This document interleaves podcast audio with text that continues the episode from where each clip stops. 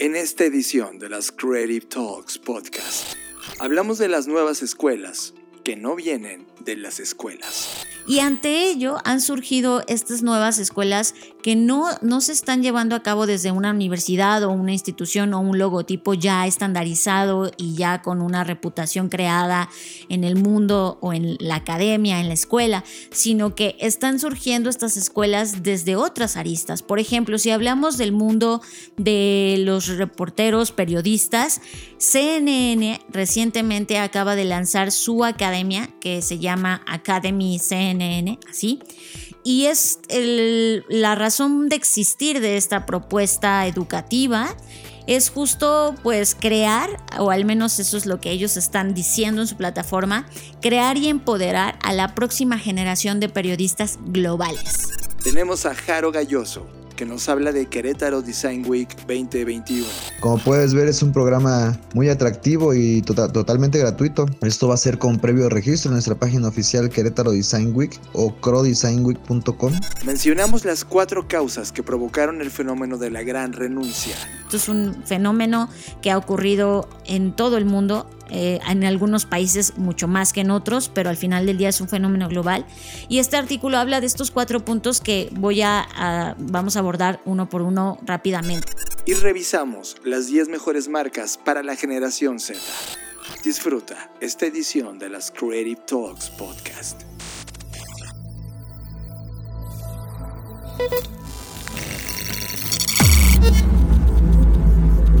Black Creative Intelligence presenta. Escuchas. Escuchas. Escuchas un podcast de Dixo. Escuchas Creative Talks. Creative Talks. El podcast donde hablamos de creatividad, futuro, innovación, medios, disrupción y emprendimiento. Con Fernanda Rocha y John Black. Por Dixo. La productora de podcast más importante de habla hispana. Por Dixo. Hola, ¿qué tal? Bienvenidos a Creative Talks Podcast, el podcast donde hablamos de creatividad, diseño, innovación, negocios y las escuelas que no vienen de las escuelas. Como cada semana me acompaña John Black. John, te doy la más cordial bienvenida a este tu podcast. Hola Fernanda Rocha, órale, me sentí como en una corte del siglo XV. Pase usted, señor elegante. Sentándome, con, quitándome mi corona de rey. Gracias por estar en esta edición de las Great Talks Podcast. Si es su primera vez, bienvenido, disfruten. En este lugar va a ocurrir de todo, excepto ser condescendientes con su mente. Tema de la semana. Este es el tema que nos robó totalmente la atención. Tema de la semana. En esta emisión vamos a hablar justo de las escuelas que no vienen de las escuelas. Y esto surgió gracias a que en Blackboard, como ya se los dije y así va a ser hasta que se publique, hemos estado trabajando en el reporte de tendencias para 2022. Y una de las cosas que vemos con mucha claridad, que ya empezó a ocurrir desde tiempo atrás y que obviamente ahora se está afianzando con el tema de la pandemia, es estas escuelas que no vienen de las escuelas. ¿Y a qué nos referimos con eso? Bueno, Ustedes no, lo saben porque no es un secreto para nadie y si es un secreto es un secreto a voces que la escuela como formato, como lo que fue en algún momento, pues ya no funciona más, ¿no? No nada más en cuanto a la, la generación del contenido o la impartición del contenido, sino pues como toda la infraestructura necesita renovarse y este tema de la pandemia lo único que hizo fue agudizar y evidenciar aún más este problema. Y ante ello han surgido estas nuevas escuelas que no, no se están llevando a cabo desde una universidad o una institución o un logotipo ya estandarizado y ya con una reputación creada en el mundo o en la academia, en la escuela, sino que están surgiendo estas escuelas desde otras aristas. Por ejemplo, si hablamos del mundo de los reporteros, periodistas, CNN recientemente acaba de lanzar su academia que se llama Academy CNN, así. Y es la razón de existir de esta propuesta educativa es justo pues crear, o al menos eso es lo que ellos están diciendo en su plataforma, crear y empoderar a la próxima generación de periodistas globales. Eh, y esto es un fenómeno muy interesante, John. Sí, yo la verdad es que me emociona. O sea, creo que estamos viviendo un momento de ruptura. Las escuelas eran un negocio inmobiliario, te rentaban un espacio y te ponían un logotipo de credibilidad construido con puro marketing. No entendían nada de lo que estaba ocurriendo, no ejercían nada de lo que estaba ocurriendo, contrataban talento que eran los profesores que mal pagaban y ahora con esta crisis estos profesores, estos creadores se dieron cuenta que podían tener nuevos espacios para verdaderamente eh, compartir y crear sus comunidades. Y negocios que se dedicaban al contenido de valor como CNN se dieron cuenta de que siempre fueron esas máquinas generadoras de contenido y que solo bastaba darle contenido nuevo a la comunidad porque lo que compartes en una escuela es contenido al final del día, se dieron cuenta que ellos pueden ser las nuevas escuelas. Fer, yo solo te digo una cosa. ¿Cuántas escuelas tradicionales que conoces tú tienen un verdadero statement, una filosofía por la cual fue creada esa escuela? Perdón, pero yo no recuerdo ninguna de los últimos 50 años.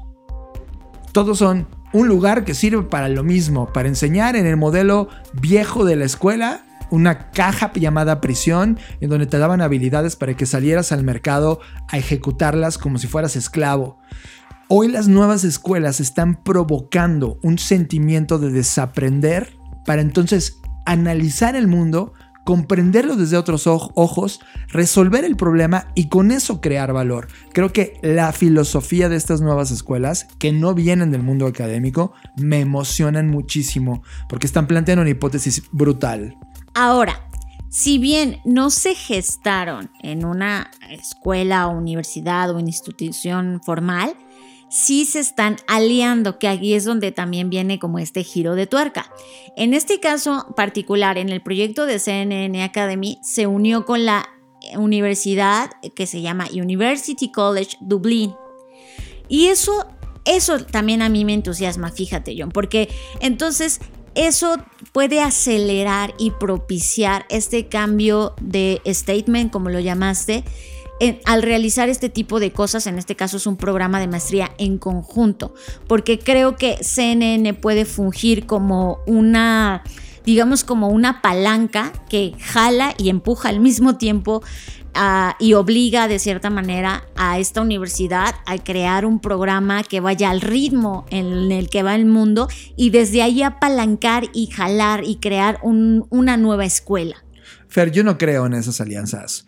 Por una razón, prácticamente se están aliando porque esa escuela vieja es la que tiene la certificación legal.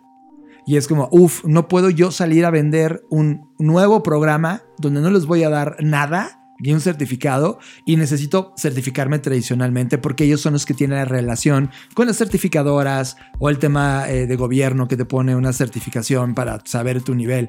Básicamente por eso, porque si no fuera por esa certificación, CNN se iría por sí misma a dar las clases. No necesita de una escuela.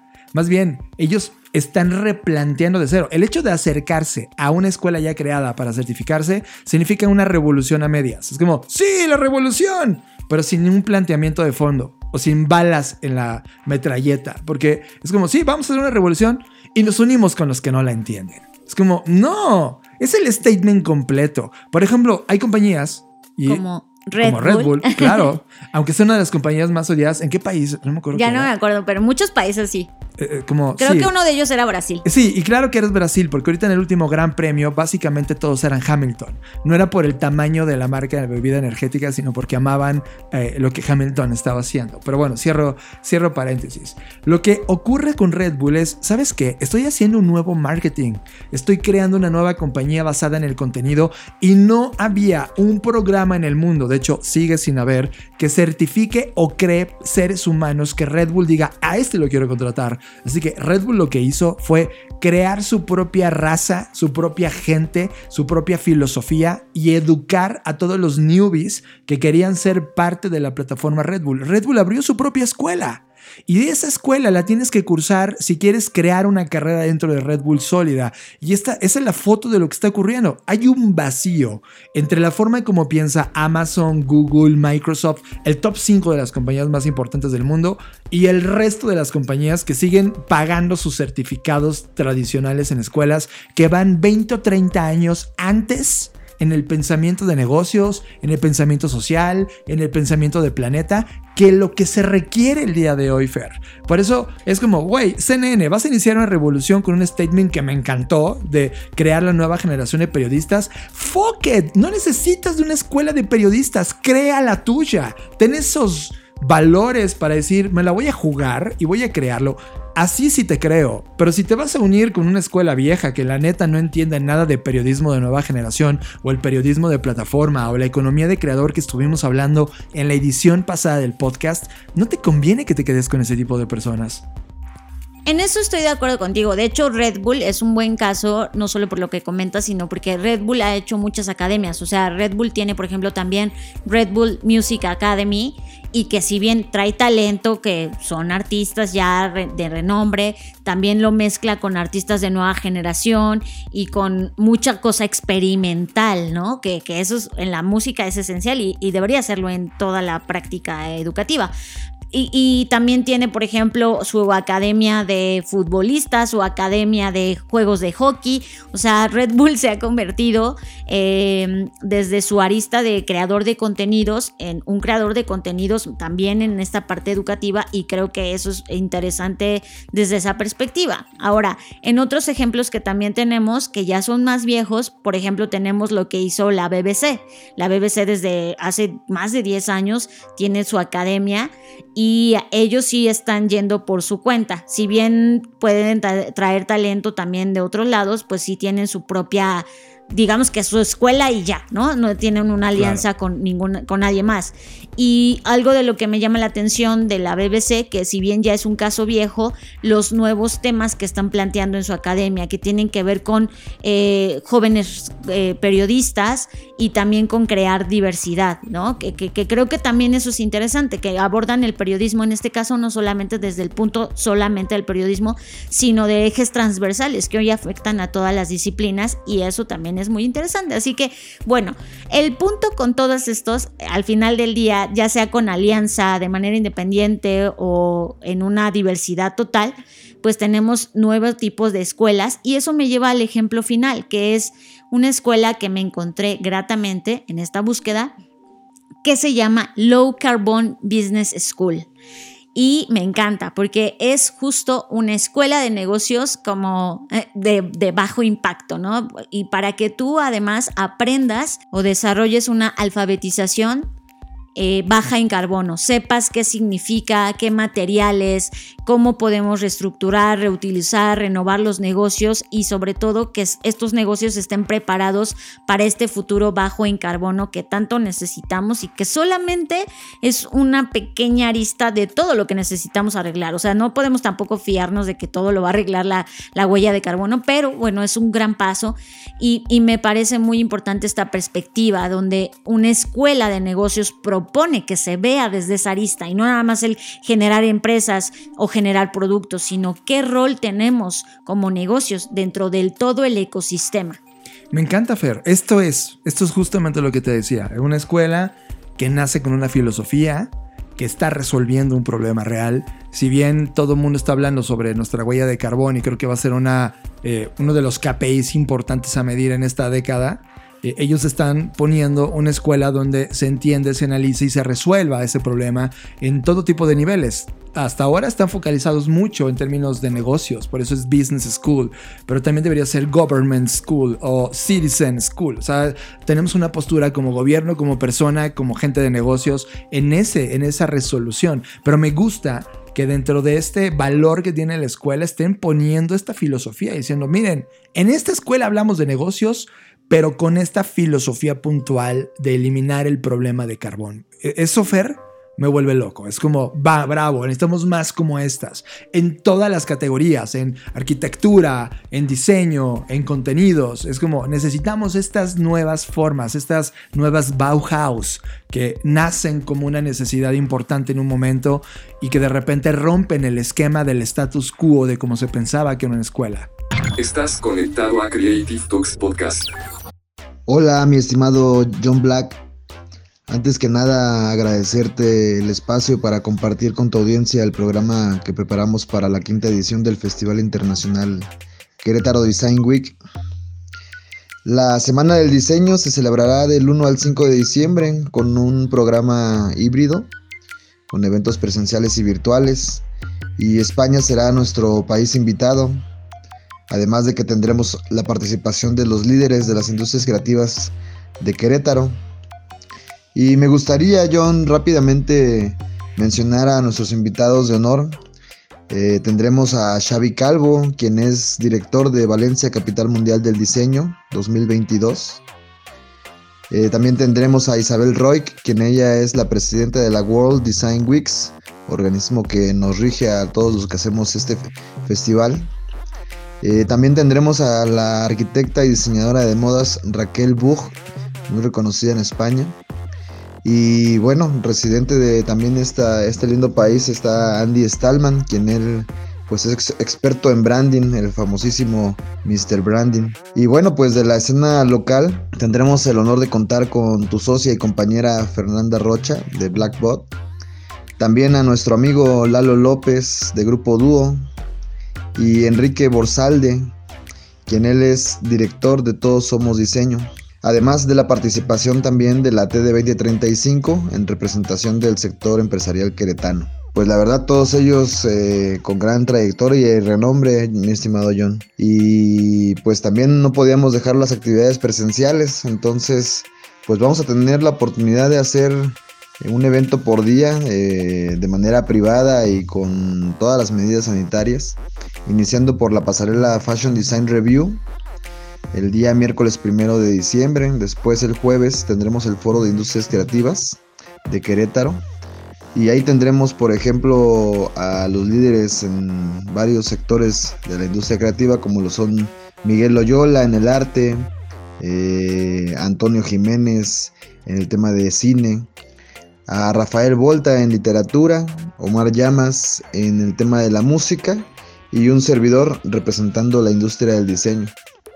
Y bueno, también tendremos la exposición Querétaro hecho a mano, en donde 15 diseñadores locales que trabajan con artesanos del estado de Querétaro, pues presentarán sus piezas de decoración y moda en la antigua estación del ferrocarril.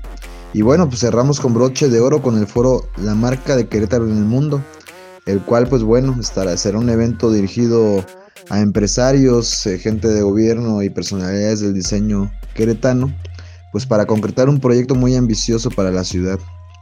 Bueno, pues un, evento que está más enfocado a hacer un networking, ¿no? Y pues bueno, como puedes ver es un programa muy atractivo y tota-, totalmente gratuito. Esto va a ser con previo registro en nuestra página oficial Querétaro Design Week o crodesignweek.com. Y bueno, pues la finalidad es apostarle al diseño y activar la economía creativa de nuestra bella ciudad. Así que pues no me queda más que invitarlos a la celebración de las industrias creativas y recordar que somos ciudad de diseño por la UNESCO. Los esperamos y espero que disfruten esta edición de Querétaro Design Week que está pensado para todos aquellos que estamos en el mundo del diseño y también para premiarlo en la sociedad y sobre todo en las empresas locales. Estás conectado a Creative Talks Podcast. Y en sintonía con todo esto, John, tenemos un fenómeno que hemos estado también comentando en este podcast, que es esta gran renuncia, The Great Resignation, como se ha conocido a nivel global, y la revista Fast Company eh, lanzó un artículo que habla de cuatro razones por las que se cree, y pues creo que yo también coincido con ellas, que se llevó o que de las cuales derivó este fenómeno de la gran renuncia. Si no has escuchado el episodio donde hablamos de ello, este fenómeno de la gran renuncia prácticamente es que muchísima gente, es un récord de 4.4 millones de empleados, renunciaron a sus trabajos en septiembre de este año. Esto ha superado pues récords anteriores que se han tenido no solo en otros meses de este año, sino en otras épocas del mundo y eso pues obviamente ya es innegable. Esto es un fenómeno que ha ocurrido en todo el mundo eh, en algunos países mucho más que en otros, pero al final del día es un fenómeno global. Y este artículo habla de estos cuatro puntos que voy a, vamos a abordar uno por uno rápidamente. El primero, obviamente, es la pandemia, ¿no? Eh, si bien en, en este caso más del 55% de la población en Estados Unidos estaba completamente vacunada a finales ya de septiembre de este año, la cantidad de casos pues sigue eh, continuando, sigue aumentando gracias a, las nuevas variantes. Y bueno, eso ha hecho que, la, que pues todo el tema de salud, de seguridad, desanimen a las personas a pues, pues a seguir en lo que está, ¿no? O sea, como que esto nos replantea muchas cosas y bueno, muchos dijeron, ¿sabes qué? Este, ya, bye, ya no quiero vivir esta vida o este trabajo no me satisface, etc. Entonces la primera razón es la más obvia, es la pandemia. La segunda razón es los efectos secundarios que eso trae consigo. Por ejemplo, el cuidado infantil, el cuidado familiar. Y ustedes dirían, ¿y eso qué tiene que ver? Bueno, pues el número de casos que está en constante cambio y aumento, me refiero a casos de, de COVID, pues ha hecho que, por ejemplo, si tú tienes hijos y, ahora te toca cuidarlos, pero tienes que trabajar, pero ahora tienes que trabajar el triple porque estás conectado y entonces no puedes atender a tus hijos y entonces en lugar de pasar tiempo con ellos estás todo el día en la computadora, ellos también están en la computadora, total que la situación familiar se modifica, las dinámicas familiares se modifican y eso hace que la gente también se replantee de decir, a ver, no, ¿qué es más importante? ¿Mis hijos o mi trabajo? No, pues mis hijos. O sea, si bien estoy trabajando para poder alimentarlos a ellos, tampoco puedo dejar de atenderlos porque eso es más importante. Entonces puedo buscar otro trabajo, puedo buscar otras opciones, pero no puedo buscar otros hijos, ¿no? Entonces eso es algo que también ha afectado y ha incidido en que las personas tomen esta decisión. Creo que Fer, ese es un rasgo importante porque las personas están decidiendo después de este parón qué es lo importante de sus vidas y una de las cosas importantes es las personas que amas, no el trabajo que te está quitando la vida, ¿no? Y creo que eso fue, yo creo que de, estos dos que hemos hablado, pandemia y el efecto secundario de la familia, la familia es tremendamente importante. Ahora, el tercer punto, que este es el que a mí en lo personal más me entusiasma, y es el despertar existencial. Y esto es lo más profundo de toda esta agitación tan dramática que hemos vivido en, todo este tiempo, y además esto colisiona con el inminente miedo a la muerte, ¿no? O sea, están estas dos cosas de, a ver, todos estuvimos y seguimos muy afectados, no sé ustedes, pero, o sea, el terror todavía de salir y que eh, regreses a tu casa y sientas tantita gripita o como que ya te está fluyendo el moquito, ya es como, no, no, no, ya me enfermé o tantito sientes algo en la garganta, ese pánico es horrendo, ¿no? Bueno, pues ese miedo que tenemos nos replantea cosas existenciales de, a ver, este, quiero seguir, ¿qué tal si me muero? Y me voy a morir haciendo lo que no me gusta y me voy a morir en este trabajo que no quiero y me voy a morir haciendo estas cosas que ya estoy harta y es como, no. Y eso nos, nos como decías John, nos pone en la mesa nuevas preguntas y nuevas preguntas existenciales sobre cambiar de carrera, renunciar a nuestros trabajos, optar por otro tipo de ingresos, eh, meterme a la economía del creador, eh, independizarme. Ojo, que eso evidentemente no asegura el éxito, pero de primera instancia puede sonar una idea atractiva porque prefieres eso a tener que estar aguantando al jefe tóxico o el ambiente laboral tóxico que tienes o simplemente un trabajo que ya no te llena y ya no te gusta. Creo que esa, esa Fer es una de las preguntas que hablábamos en la semana antes de grabar el podcast. Es, está increíble el fenómeno de la conciencia, de este despertar existencial que existió o de esta crítica existencial y que de repente ellos decidieron tomarse ok, voy a resolverlo. Ahora en, esta, en este momento, en esta línea del tiempo, no tenemos una de las preguntas más importantes resuelta. ¿Hacia dónde se movieron? O sea, es como, ok, renunciaron. ¿Y qué chingas están haciendo? Como tú dices, se movieron a la economía del creador, se fueron a crear panaderías, fueron a ser viajeros globales, eh, invirtieron en criptomonedas. se volvieron hippies. ¿Qué les pasa? sí, los vendieron su cuerpo. No tenemos la menor idea. Creo que la primera foto del fenómeno ya está. Es como The Great Resignation. Perfecto, ya estamos. Está infectando al mundo entero. Sí, lo está infectando. Pero ¿a dónde se están moviendo? ¿Qué, ¿en dónde se ocuparon? ¿O decidieron solo desocuparse? ¿O como Thanos desapareció la mitad solo porque sí? Es, esas preguntas es un, es un gran hueco que estoy seguro que en el 2022 vamos a empezar a tener datos sobre a dónde se están moviendo y qué fregados están haciendo.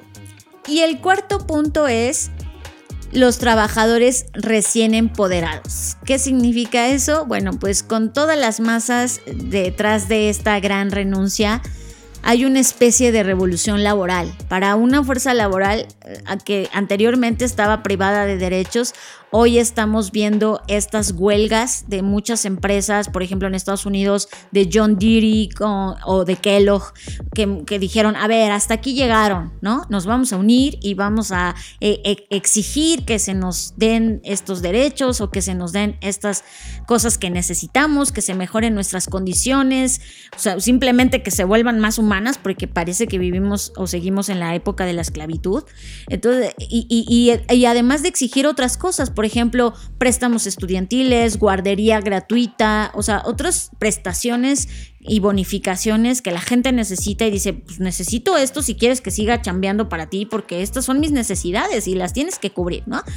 Y eso también me gusta. O sea, estas revoluciones que están ocurriendo creo que también son válidas porque porque ya basta, ya basta de que hacer las cosas de cierta manera y de que las cosas sigan siendo igual que lo platicábamos en este podcast en algún momento cuando decíamos que esto era muy parecido a lo que vivió la Revolución Francesa, cuando justamente hablaban de esta redefinición del trabajo. Creo que ahora el trabajo, no las horas trabajadas, sino qué significa trabajar, bajo qué condiciones, eh, se me hace una conversación de lo más sana, natural, necesaria, pero que había sido disfrazada, Fer, como tú lo dijiste, con futbolitos en las o salas con cómodas. pizzas y cerveza. Exacto, y es como, se acabó, suena ridículo. O sea, cuando hoy, hoy hablamos a distancia de ese mundo y nos pareció de lo más normal, hoy cuando lo verbalizamos nos parece ridículo, totalmente ridículo y tiene que ver con este empoderamiento, porque mientras más acceso a información tenemos, mientras más datos tenemos sobre lo que puede ser, pues ya queremos eso, es queremos llegar a ese poder ser en, en nuestra vida real y las compañías necesitan entender este nuevo paradigma. Pero desafortunadamente, John, por un lado estamos viendo este fenómeno, lo cual aplaudo. Siempre voy a estar a favor de mejores condiciones de trabajo, de menos condiciones de esclavitud, de menos precariedad laboral. Siempre voy a aportar a eso, o sea, es como yo estoy a favor de esto. Pero por otro lado, y esto tenemos que hacerlo evidente también. Y esto no es un fenómeno que está en Fast Company, ya me estoy saliendo de ahí. Aquí ya acaban los cuatro puntos y abro espacio por una nueva cosa, pero la quiero ligar porque está totalmente relacionada y es, no ha habido realmente, y no sé si habrá, un cambio real, estructural en las empresas gracias a la pandemia.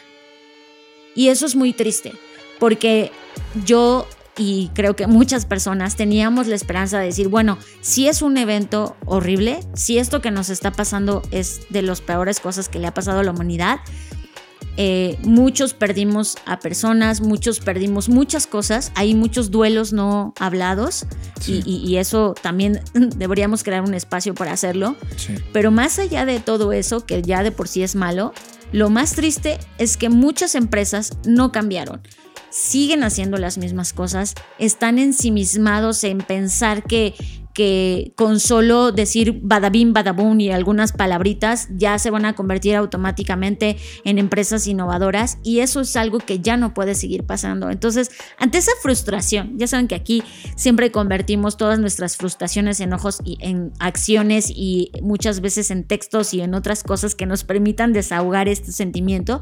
Y entonces a través de eso me di a la tarea de escribir una pequeña crónica una crónica de hecho muy resumida de la pandemia en el mundo empresarial. Y la quiero compartir con ustedes porque si bien ya la escribí en mis redes sociales, pues no todos me siguen y además creo que dejar evidencia de esto en audio es todavía mucho más relevante que dejarla solamente en texto, así que ahí les va. Estás escuchando Creative Talks Podcast.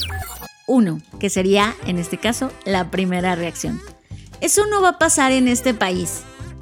Dos, bueno, les daremos chance unos días de que se vayan a su casa a trabajar y contaremos al mundo que expandimos nuestras oficinas aunque no te paguemos el internet o al menos te demos una silla y ni qué decir de una buena computadora. 3. Lo bueno de esto es que nos está sirviendo para acelerar nuestra transformación digital, aunque no hay capacitación, mucho menos contención ni acompañamiento psicológico. 4. Tenemos que vender y llegar a la meta de todo lo que no nos dejó hacer la pandemia, como si ya se hubiera acabado. ¡Venga equipo! 5. Videollamadas, correos y mensajes. 6. Más videollamadas, más correos y más mensajes. 7. Necesitamos cambiar la cultura, hacerla más innovation centric, cambiar el mindset, pensar en exponential growth. Y para ello les vamos a traer una serie de charlas, como si con eso se cambia la cultura. 8. No está funcionando, es que no se ponen la camiseta. 9. Es que ya les dimos un taller de innovación, ¿cómo que no están innovando? ¿Será porque no los deja respirar? ¿Tienen las agendas hasta el borde y además tienen que atender 10.000 videollamadas? 10. Se tienen que vacunar. Bueno, no, no es una obligación, pero si quieren regresar a la oficina, sí. Bueno, no, es decir, sí. Intenten vacunarse, es lo mejor para todos. 11. Ya vamos a regresar a la oficina, lo haremos en modo híbrido, es decir, regresaremos a la oficina para que estés conectado a videollamadas como estabas en tu casa. 12. Ya casi es fin de año, que no decaiga el ánimo, hay que aprovechar que los proyectos están despertando, vamos a tener que dar un doble esfuerzo. 13. ¿Innovación? Ah, sí, pero ahorita no. Hagamos las cosas como las veníamos haciendo. Los clientes ahorita no quieren cambios. 14. ¿Que el mundo cambió? Ah, sí, pero eso no va a pasar en este país. Fer, cuando, leí tu texto y cuando me lo comentaste, eh, solo sentí tristeza ajena. Esta es la foto de cómo las compañías lograron entender esto. La triste síntesis de lo que van a comprender o van a obtener como un suero de conocimiento que es nada. Y lo más fuerte para mí es que a pesar de los cambios que estamos viendo, de las tendencias evidentes, no van a hacer nada.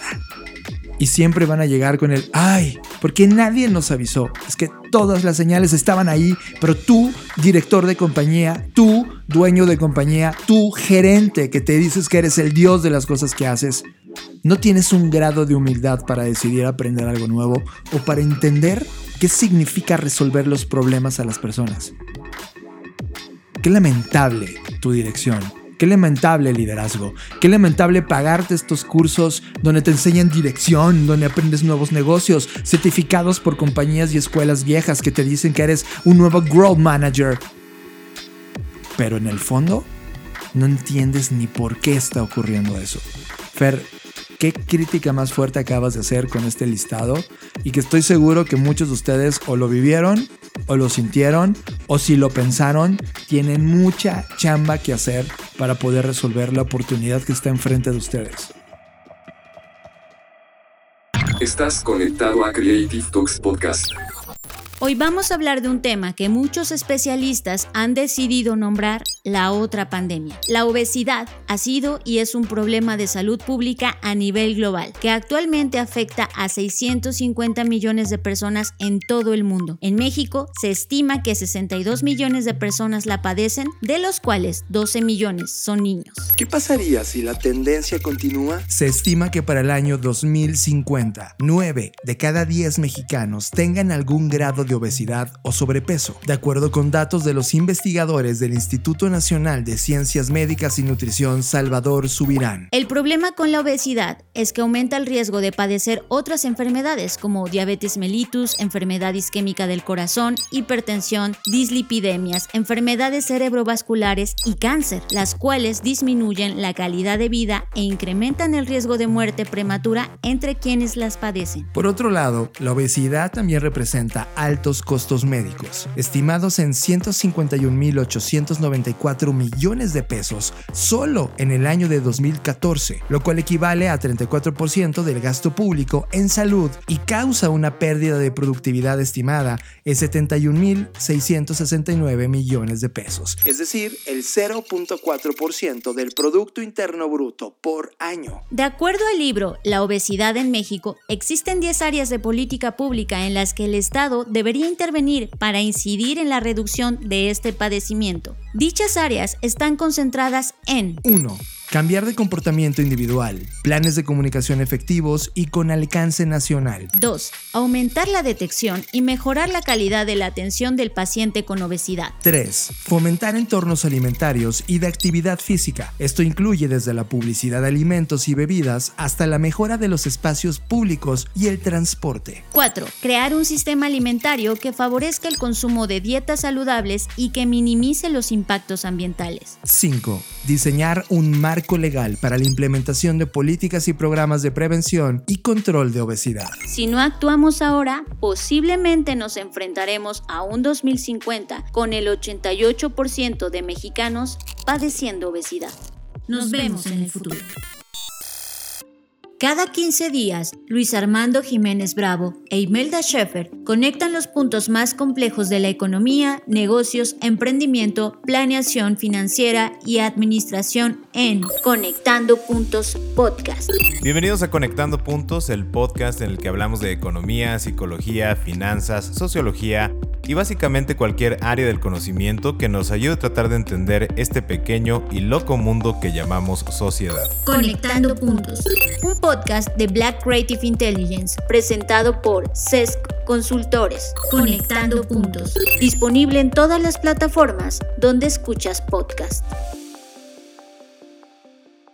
Estás procesando Creative Talks Podcast. Fer, y en temas de cambios y en temas de nuevas generaciones que están empezando a mover los mercados, hubo en una plataforma que se llama comparable.com y fue un estudio que hicieron entre noviembre del 2020 y noviembre del 2021, es decir, hace unos días en esta línea del tiempo se cerró, en donde le preguntaron a toda una generación completa, la generación Z, cómo era su identificación con las marcas o las mejores marcas con las que ellos están relacionados. Así que la revista Insider decidió tomar los resultados de esta que, trajo esta plataforma y vamos a hablar del top 10 de las compañías más importantes para la generación Z. En primer lugar tenemos a Google. Esto no es sorpresa para nadie, pues ya sabemos qué es Google y sabemos para qué funciona y cómo está metida en un montón de servicios de computación en la nube, de software, de, software, de hardware, no solamente de eh, correo de búsqueda, sino está en un montón de cosas. Y creo que también lo que trajo Google es que abrió la posibilidad de tener un smartphone con una plataforma no tan costosa como lo es el iOS. Entonces Google lo mete mucho en su ecosistema y, y creo que sí, logro entender que para la generación Z, Google sea una plataforma tan importante para ellos. Número 2, Apple.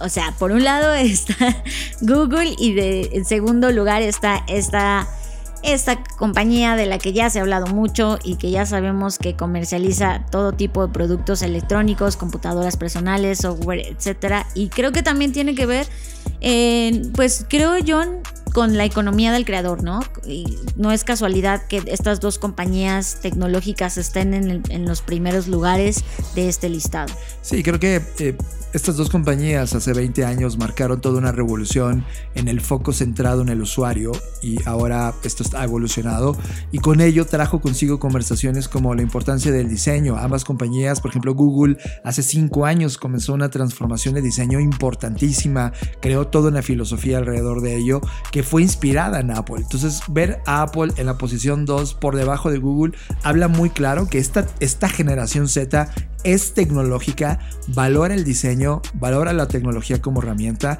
y son dos compañías absolutamente relevantes para ellos.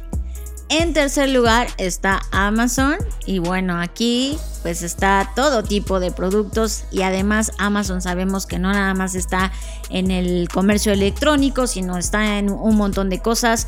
Y además creo que aquí en particular ha tenido, al menos en Estados Unidos, que es de donde está toda esta data, mucha incidencia en el tema de creadores de contenido y, vender a través de su plataforma. Y creo que desde ahí es donde está enganchando a las nuevas generaciones. Creo que Amazon se convirtió en la tienda más importante para todos ellos.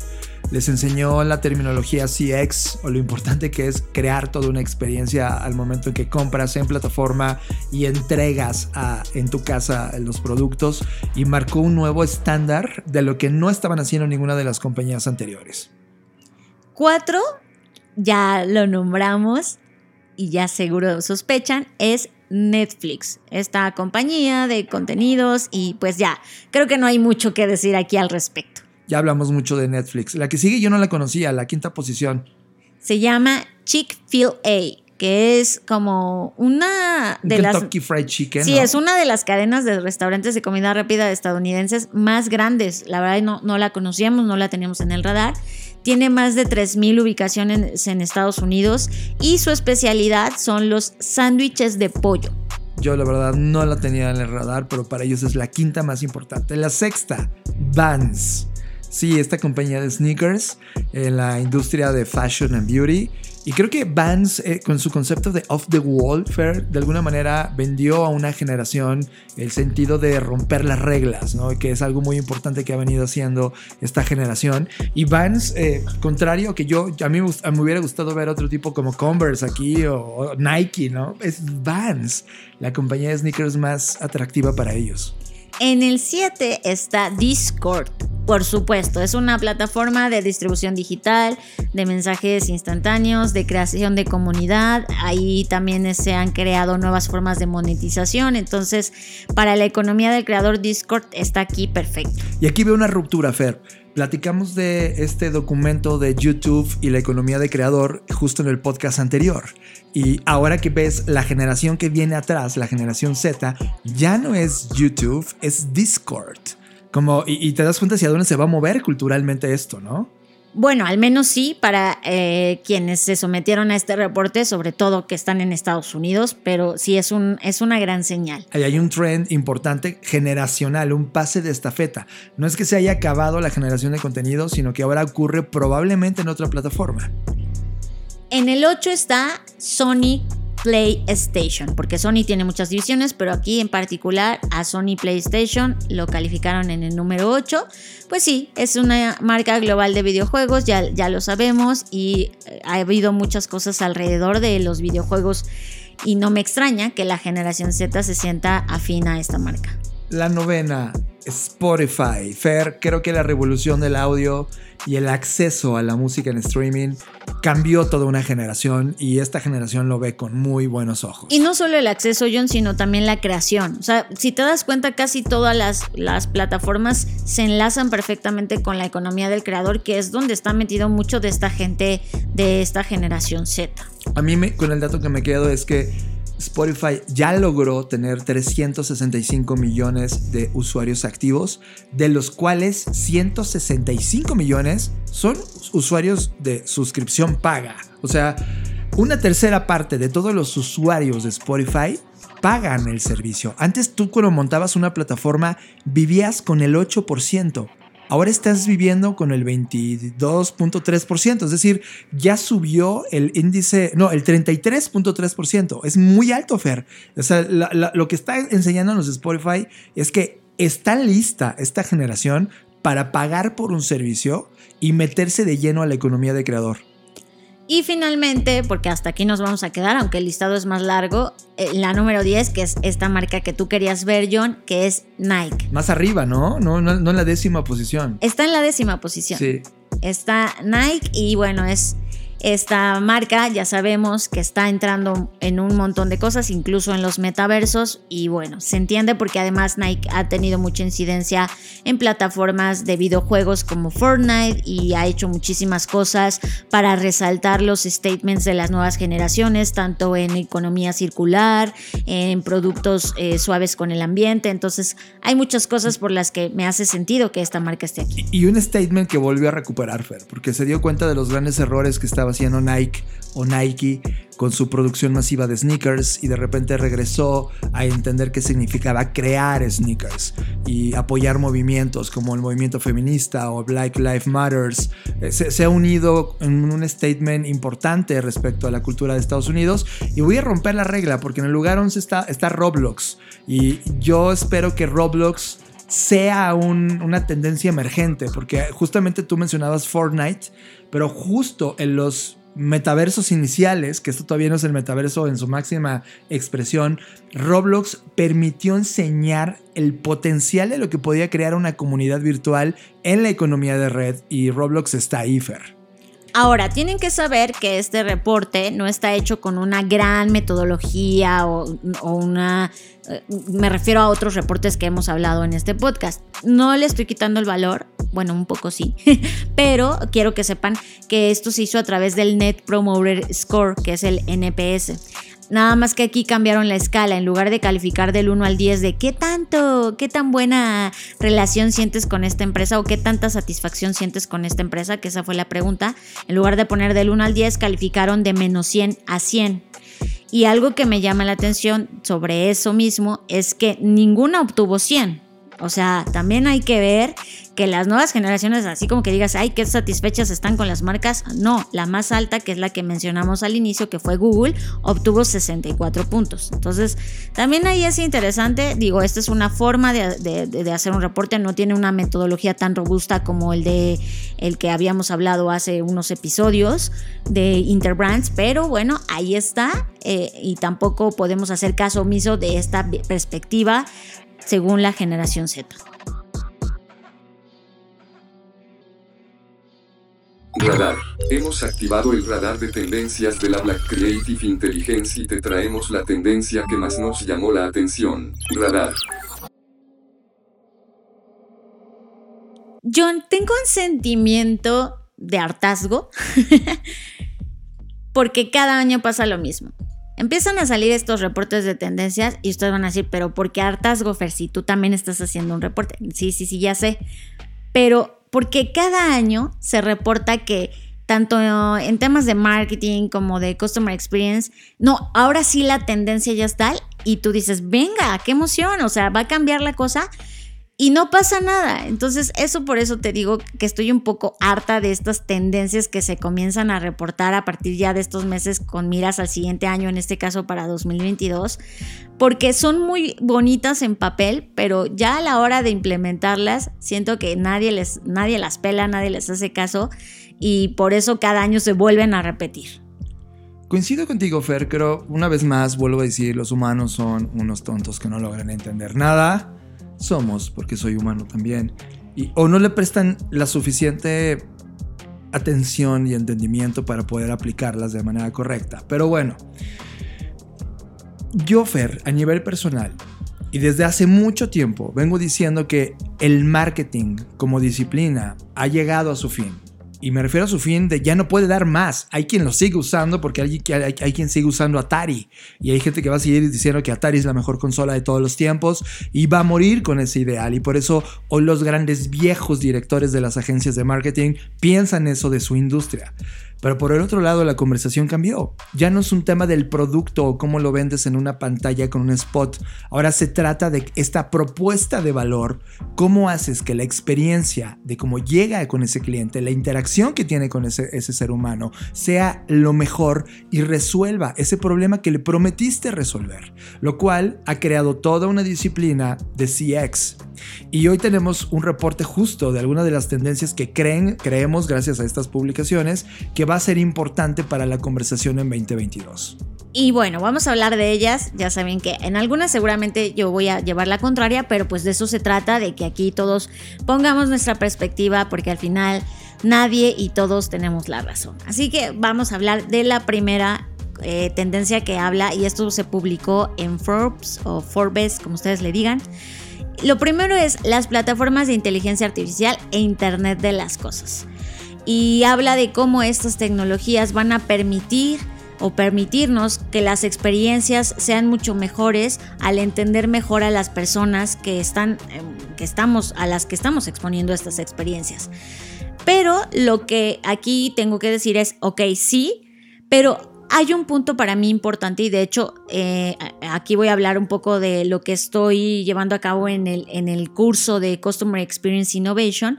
Algo en lo que siempre hago énfasis es que no hay que solo concentrarnos en la tecnología. O sea, la inteligencia artificial sí es una herramienta, pero tenemos que ser honestos y en este momento no es como que toda la gente o todo el mundo tenga acceso a todavía a, esta, este tipo de tecnologías. Si bien cada vez se está democratizando y hay muchas plataformas que puedes explorar que te ofrecen muy buena información, pues no todo está ahí. Y además yo siempre doy un consejo.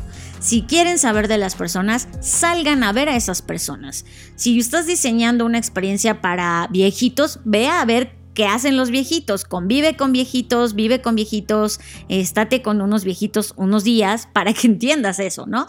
Antes de ver esto en data, y en, datos eh, y todo este tema tecnológico, Internet de las Cosas, vívelo, vívelo. Ese es, ese es mi primer insight. Y sabes qué, Fer, a mí se me, se me mete mucho a la mente una compañía que lo ha hecho bien. Domino's Pizza. Eh, Domino's Pizza ya no es una compañía que vende pizzas, es una compañía de tecnología que vende pizzas. Y no es porque ponga la tecnología en el centro, sino porque entiende la tecnología como un canal donde entrega la experiencia de, comer o comprar una pizza, lo cual cambia toda la filosofía. Hoy tenemos smartwatches, justamente en este tema de Internet de las Cosas. Cada vez que hablamos de Internet de las Cosas, eh, para nosotros es tan viejo, pero para las personas es como de muy nuevo, es como, ¿cómo? Sí, tu coche tiene internet, sí, tu teléfono también, sí, tu reloj también, sí, tus lentes también, sí. Eso es Internet de las Cosas.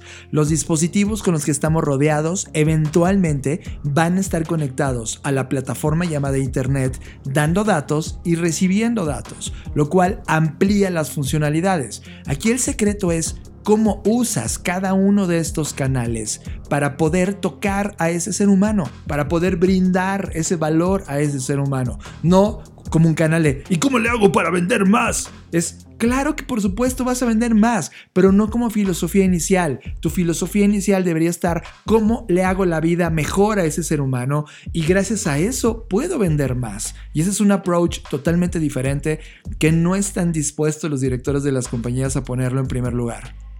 Segundo punto o segunda tendencia que tiene este reporte o este artículo son eh, el, todo el tema de las experiencias inmersivas e híbridas. Sí, por supuesto, sabemos que esta palabra metaverso pues ya se viene construyendo, pero no va a ocurrir de un día para otro. O sea, también seamos honestos, no es como que aquí yo esté con mi guantelete de Thanos y al tronar de mis dedos se vaya a crear el metaverso, no va a pasar así.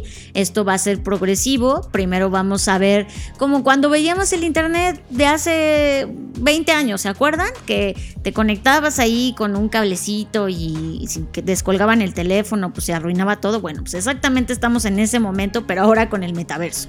Yo creo, yo creo que eh, es momento de decírselo a la gente. Metaverso sí es el futuro, punto. Es la evolución de Internet, sí. Pero ¿sabes cómo tienes que leerlo? Es como si fuera 1997.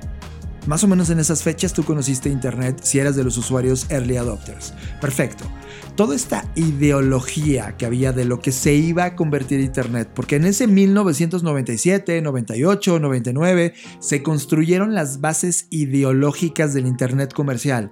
Pues ¿qué crees? Eso le está pasando al metaverso. Vamos a ver dos o tres años hablando de estas ideologías filosóficas. Y luego vamos a ver una década o dos de adopción tú adoptaste las compañías es como de abrí mi primer comercio electrónico en la pandemia, cuando esto ya tenía 25 años. ¿Te das cuenta? Hay un desfase importante. Los humanos no adaptan rápido la tecnología a su vida, se tardan. Entonces, metaverso es definitivamente un paso importante, pero lo vamos a ver gradual, porque es lenta la adopción humana y más lenta la adopción de los humanos que tienen compañías y mucho más lenta la adopción de los humanos que dirigen países. Entonces va a ser algo cultural de una década o dos. Tercer punto. Marcas que compiten principalmente por la experiencia del cliente. Ay, es que de verdad estas personas que redactan las tendencias les voy a dar unos golpes. Pues es, ok, la tendencia aquí sería que compitas por experiencia y no por precio. Eso es un poco más claro, ¿no? Y es, en lugar de tener una estrategia que sea bajar tus precios o modificar algo, mm, en, lo que te deberías concentrar según esto es en el tema de la experiencia. Y en eso sí estoy, o sea, sí coincido. Más que una tendencia, a mí me parece una prioridad, una necesidad que tienes que cambiar en este momento. Lo que John decía, o sea, sí ya el tema de la rentabilidad, que bueno, sí, para eso creamos negocios, para ser rentables, por supuesto, de que si no abrimos una ONG y ya está. Pero más allá de ese KPI, o sea, si de verdad estás interesado en el ser humano que va a consumir tu producto, tu propuesta de valor, lo primero que debes tener en claro es qué experiencia le vas a dar.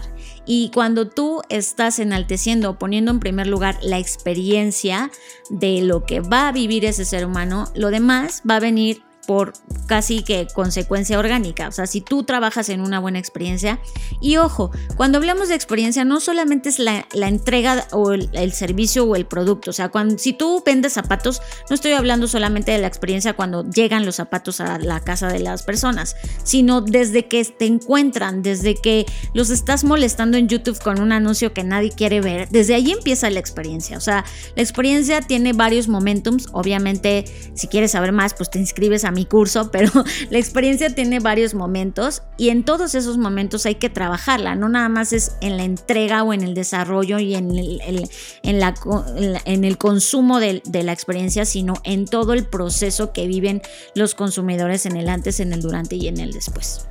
Esto nos lleva a la siguiente tendencia, que son productos y servicios más inteligentes. Quiero poner algo importante. La palabra inteligente, déjenme les explico qué es inteligente. No es más tecnología con inteligencia artificial. No, eso no es inteligente. Significa más entregas valiosas de lo que tú haces a las personas y con ello desarrollar una relación de confianza. Eso es inteligente. Voy a poner un caso muy puntual. Lo siento, Telmex, Telcel. ¿Listo? ¿Cuántos de ustedes han usado estas plataformas? Muchísimos. Ok. Telmex Telcel probablemente tengas hasta un teléfono enlazado a esta compañía. Perfecto. El día que se te cae internet, tú les marcas desde tu teléfono móvil. ¿No deberían saber todo de ti? ¿No debería de haber un sistema que diga, ah, Jonathan Álvarez, John Black, está hablándonos, arroba John Blackbot, está enojadísimo porque no tiene internet en su casa. Pero no, cuando tú te comunicas con ellos es, ¿quién eres? Descripción de problema, eres valioso para nosotros, pronto te atenderemos. Y lo mismo en cada uno de los pinches puntos de contacto. A eso me refiero. Productos y servicios más inteligentes significa poder entender todo el ecosistema de puntos de contactos que tienes con tu cliente para entender que cada uno de estos puntos de contacto tú puedas identificarlos. Y si te habla del punto A o el punto B o el punto Z, sepas tú identificar que es el mismo ser humano. Ah, a eso me refiero con Smart. Pero queda muy claro que en esa entrega de los productos y servicios no han conectado estos puntos. Tú lo estás viendo con Telcel, Telmex. Ahora hazlo con cualquier otra compañía, con tu banco, con cualquier otra compañía que se supone debiera conocerte porque ya tiene tus datos. A eso me refiero con inteligente. Claramente quien no lo está conectando así está dejando ir una gran oportunidad porque la gente al momento que ya se da cuenta que otras plataformas ya lo hacen, ya están conectadas y da igual si estás viéndolo en tu iPad o en tu teléfono o en, tu pantalla de tu casa, sabe Netflix que eres un usuario y que está usándolo en algún punto y todo se comunica en un solo lugar. Eso me refiero con una entrega de productos y servicios inteligentes. Y la quinta, que es aquí donde viene mi hartazgo, y ustedes van a decir, ¿y si estás alta, por qué lo estás diciendo? Bueno, porque también me corresponde señalar qué está pasando en el mundo y allá afuera se están reportando estas tendencias. Entonces, una cosa es lo que se reporta y otra cosa es lo que nosotros vamos a reportar, pero al final del día tú tienes como escucha el beneficio de escuchar el contraste y hacer tus propias conclusiones. Pero esta última tendencia, o sea, creo que desde que nació Internet se habla de esta tendencia. O sea, no es una tendencia para nada nueva y creo que no sé hasta cuándo, yo creo que siempre va a estar eh, en la mesa y es la personalización. Y entiendo que se repita porque nadie realmente o muy pocas compañías se han dado a la tarea de personalizar las experiencias. Entonces, de nueva cuenta, como por no sé cuántas veces ya ha pasado esto, otra vez se repite la tendencia de personalización como casi en todos los reportes de marketing que he visto en toda mi vida. Pero bueno, aquí está de nuevo, la personalización. Y ojo, esto tiene cierta cosa de razón. O sea, más allá de mi hartazgo, evidentemente una cosa que esté personalizada, una experiencia que esté personalizada, va a tener más éxito que una que no. Esa es una cosa obvia. Lo que no es obvio y lo que las compañías no ven es esto. O sea, es tan obvio que nadie lo usa, ¿no? Eh, y, eso es un poco a lo que también se refería John con el ejemplo. Pero además, no solamente la gente piensa en personalización y dice, ah, sí, como Starbucks que pone tu nombre en el café dijiste. No, no, no, solo es eso. No. no solo es eso. Personalización es desde lo que John comentaba sobre, ya tienes los datos las personas, ya no hagas que te repitan. Entiendo que hay momentos de seguridad en los que pues sí te tienen que hacer preguntas clave para verificar que seas tú, pero hay muchas formas de personalizar. O sea, puedes personalizar desde el nombre de la persona, así como las de Starbucks, pero también en otros temas, en evitar que las personas estén buscando, en, en evitar que las personas tengan fatiga de ciertas cosas. Por ejemplo, hoy Netflix no tiene un nivel tan alto de personalización. Si bien está comprobado que los thumbnails o las imagenecitas pequeñas o estos pequeños resúmenes que nos muestran en la pantalla, cada persona lo ve diferente de acuerdo a su feed, pues todavía no ha llegado a un grado de personalización donde te conozca así, que diga, aquí están las mejores recomendaciones. Todavía el algoritmo falla en eso, ¿no? Ahí podríamos ver un ejemplo de personalización a gran escala, que por supuesto entiendo por qué no lo han hecho, no es una tarea tan sencilla. Pero si tú tienes un negocio de lo que sea, imaginemos que estás vendiendo, no sé, este, plumas de colores y, y quieres tener esta personalización, haz lo que están haciendo mucha gente en TikTok. Graba tu proceso, diles a las personas, mira, estoy grabando cómo estoy haciendo tu pedido que te voy a entregar personalmente con un aroma personalizado que huele a los sabores que tú me dijiste que te encantaban. O sea, hay muchísimas formas de personalizar y la personalización siempre va a ser una tendencia y siempre va a aparecer en los reportes porque es, importante. La, la gran pregunta de, de la gente que no hace personalización, ¿y cuánto voy a ganar si hago eso? Oye, mejor cuánto vas a perder si no lo haces. Quiero ponerte un ejemplo claro, Fer, cuando de personalización.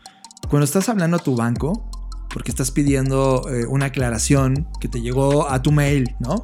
Y es comunícate, perfecto, me comunico. Ok, atravieso el proceso de identificar que soy yo. Perfecto, atravesé ese protocolo. Y resulta que ese ser humano que te atiende por teléfono en su call center, que por cierto ni siquiera es de ellos, es un servicio que contratan a otro Alguien que está en Haití o no sé. Alguien en Haití que habla español y que les cuesta bien barato que te atiendan porque no les importas.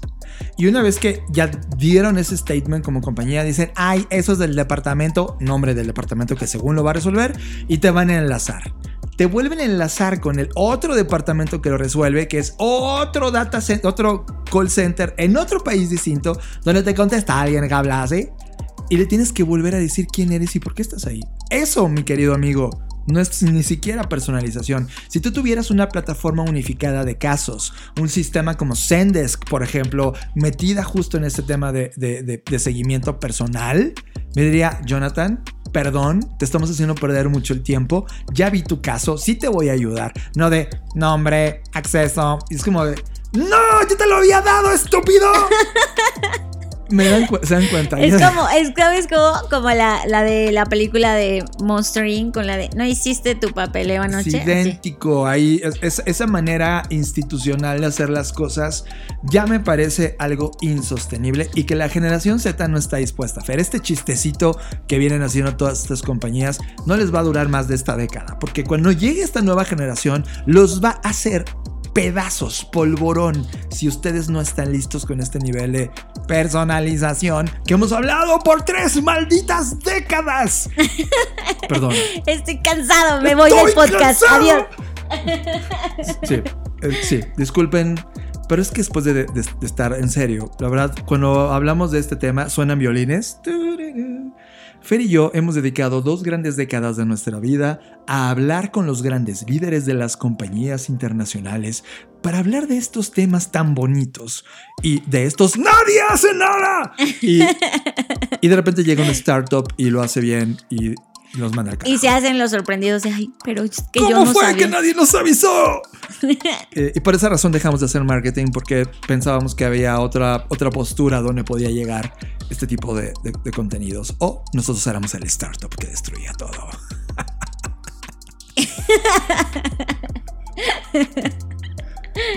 ok. Estás escuchando Creative Talks Podcast.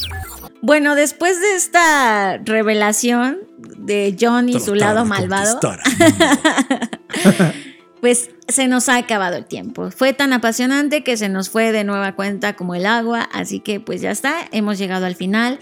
Recuerden que vamos a comer, este es el último podcast y, y, ojo, advierto, porque siempre que digo es el último podcast de la temporada, la gente como que le da un infarto de que ya se va. No, tranquilos, aquí vamos a estar. Pero me refiero a que ya vamos a comenzar a partir del siguiente episodio con nuestro ya muy este, querido y famoso y renombrado sesiones o podcast de resumen o de recuento. Lo mejor de lo mejor. Lo mejor de lo mejor del 2021. Grandioso año que todos recordaremos en el corazón. Exacto, entonces... O en los pulmones. no vamos a tener, vamos, no es cierto, vamos a tener este recuento.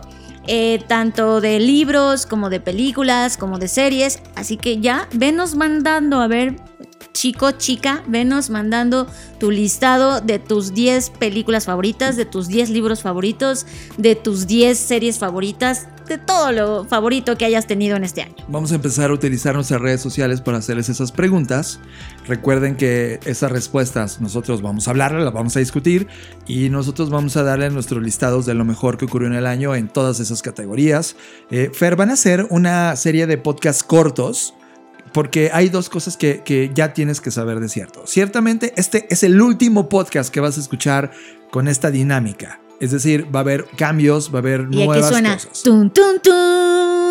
Este es el último podcast. Atención, este es el último podcast que vas a escuchar con esta dinámica. Y la razón es que ya nos aburrimos. Fernanda Roche y yo necesitamos constantemente estar probando cosas nuevas, jugar con nuevos formatos, jugar con nuevas narrativas. Y esto le va a pasar a las Crave Talks podcast. Va a tener nuevas secciones, vamos a jugar con nuevas cosas, vamos a dedicar más tiempo a cosas que funcionaron, evidentemente. Y también a lo que tú nos digas. Llegó la hora de revelarte. También es, llegó el momento de escuchar y decir qué te cagó de todo lo que escuchaste en esta temporada, qué cosas te gustaría escuchar más. Este es el momento de hacer esa crítica porque vamos a rediseñar por completo las Creative Talks podcast, pero no vamos a parar temporada. Es decir, antes nos íbamos toda la Navidad de vacaciones, Fer, lo cual esto no me está gustando. Porque nos íbamos y descansábamos, pero ahora vamos a no parar cada semana de transmitir el podcast, pero van a ser más cortos para que nos permita el tiempo de rediseñar lo que va a ser el nuevo Creative Talks del 2022. Pues ahí está, hemos soltado esta bomba, así que es momento de que hables ahora o calles para siempre. Te vamos a escuchar a través de nuestras redes sociales, nos puedes eh, seguir a través de Blackbot como arroba blackbotrocks o a mí en lo personal me puedes seguir como arroba Fernanda Roche. Muchas gracias por estar ahí. Un abrazo a toda la comunidad de la Black Creative Intelligence. Recuerden que tenemos un podcast que habla de libros de innovación llamado Bookshake. Escúchenlo, está buenísimo. Ya vamos a. Ya, tenemos cinco, cinco entregas de Bookshake. Está increíble. Eh, también a, todos los podcasts, a los podcasts hermano que están unidos en la BCI. conectando puntos está por ahí con Luis Armando Jiménez Bravo e Imelda Sheffer. Eh, y a todos los podcasts que están por llegar, porque esto apenas empieza. La BCI es un movimiento que apenas está comenzando. ya nos vamos, porque John, como ya vieron, ya se está volviendo loco. No, los quiero mucho. Como cada emisión, nos vemos en el futuro. Dixo presentó. Dixo presentó. Creative Talks. El podcast en donde hablamos de creatividad, innovación medios, disrupción y emprendimiento. Con Fernanda Rocha y John Black. Por Dixo, la productora de podcast más importante de habla hispana. Nos escuchamos en el futuro.